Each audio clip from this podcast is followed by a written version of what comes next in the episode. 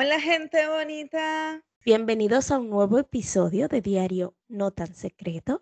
Yo soy Orquídez Feliz. Y yo soy Scarlett Espinosa. Hoy hablamos de la adicción a las redes sociales.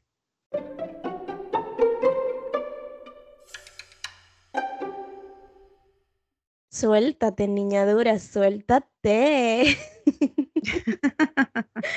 Ay, me encanta Marcos.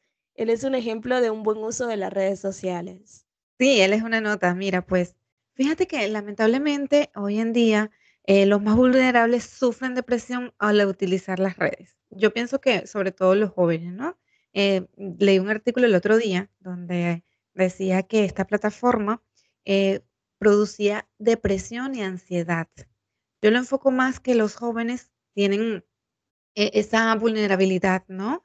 Ante que están desarrollando su personalidad y necesitan aprobación, necesitan estar como eh, siempre eh, arropados, eh, que todo lo que hacen pueda como de cierta manera em, sentirse bien con ellos mismos, ¿no? Entonces estamos en un momento en que estas plataformas me parece que producen esto por, por eso precisamente, por, por, la etapa en la que viven los jóvenes. En nosotros los adultos creo que no, no sería de esa manera. No es tan influyente, no nos, no nos pega tan fuerte quizás, aunque hay cada adulto que también... ¿eh? Sí, bueno, pero a ver, puede ser gente que no, que no es sana, que no ha sanado, pero en línea general un adulto no tiene el por qué, ¿no? Eh, tener esta, sí, padecer, ¿no? Esta situación en las redes sociales, que sabemos que es todo, bueno, un mundo eh, diferente, un mundo virtual, un mundo, mm, podemos decir que falso o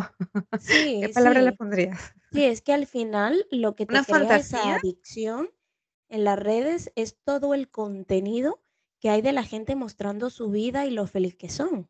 Sí, claro, claro. Todo el mundo es perfecto, todos son ricos o bueno, con buena adquisición de, de dinero, nadie tiene problemas, todo es jijiji, jajaja. Sí, luego ves las noticias y te das cuenta de otra realidad, es otra historia totalmente, pero a nivel individual viven tal mentira que al final amargan su propia existencia por mostrar algo que no son. Que hay gente que se, que, que se va de viaje, que hace mil cosas y muestra, lo muestra todo en redes sociales, viven como esa mentira, ¿sabes?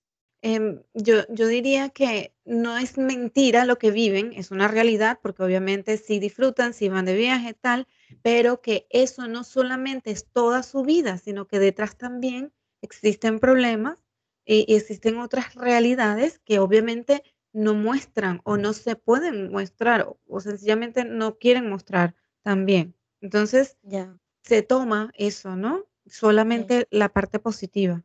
Todos tenemos problemas. Yo, yo, por ejemplo, los míos yo no lo muestro en redes sociales, al menos no todo. Yo muestro lo que yo creo que más o menos es aceptable.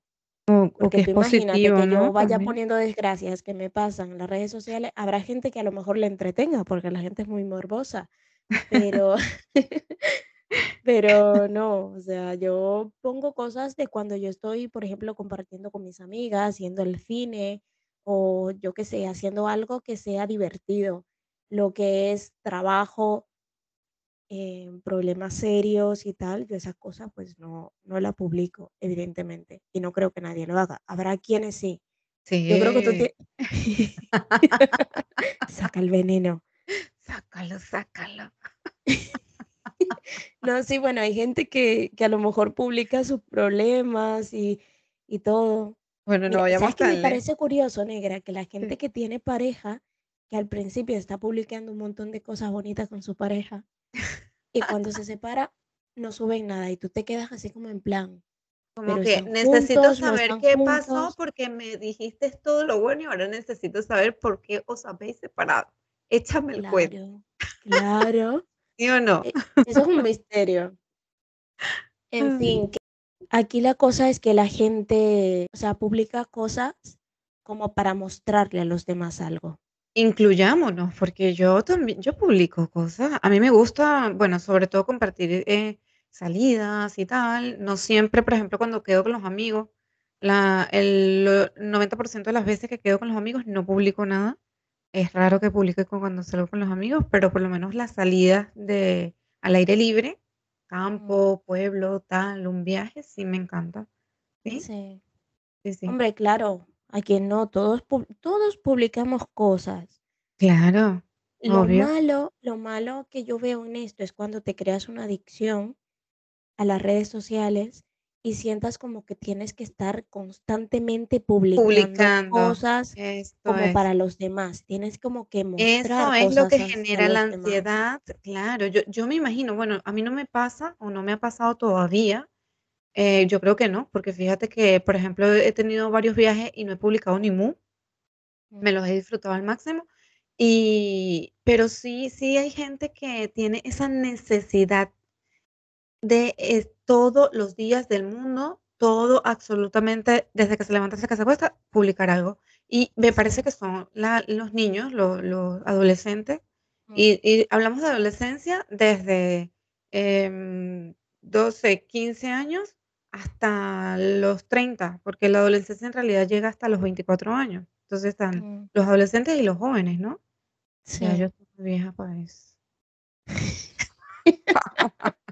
Ay, negra, de Sí, verdad. mira que A mí, a mí me preocupa em, sí, los jóvenes porque eh, es, es que las redes sociales te crean demasiada adicción sí, sí, y yo a yo creo veces que a todos nos dejan de ser ellos mismos para, para aparentar algo que no son, sí, ¿entiendes? Y al claro. final cuando faltas a tu, a tu identidad propia y vives para los demás, es dificilísimo ser feliz. Bueno, hay suicidios de jóvenes Sí, solo porque te comenten algo malo, porque sí, se lo toman como que muy a pecho, no, no tienen como la personalidad muy desarrollada.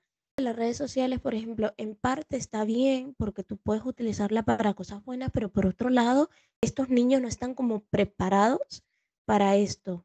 sí, para lidiar con con una sí, sí, sí, con todo lo que conlleva esto, es verdad, tienes razón. Sí, Creo que la gente, pues, no es consciente, ¿no?, de todo lo que se muestra allí, es, una se puede decir mentira, eh, que yo considero que no es mentira, porque sí muestran una realidad que se vive, pero que no es la constante, ¿ves? Porque, bueno, lo que estamos hablando desde hace un momento, que, eh, sencillamente se muestra, pues, la parte bonita solamente.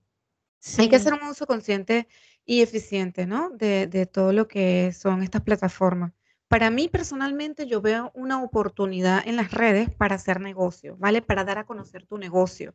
mm, De también, em, no solamente traspasar fronteras, sino, eh, usar herramientas para ampliar conocimientos.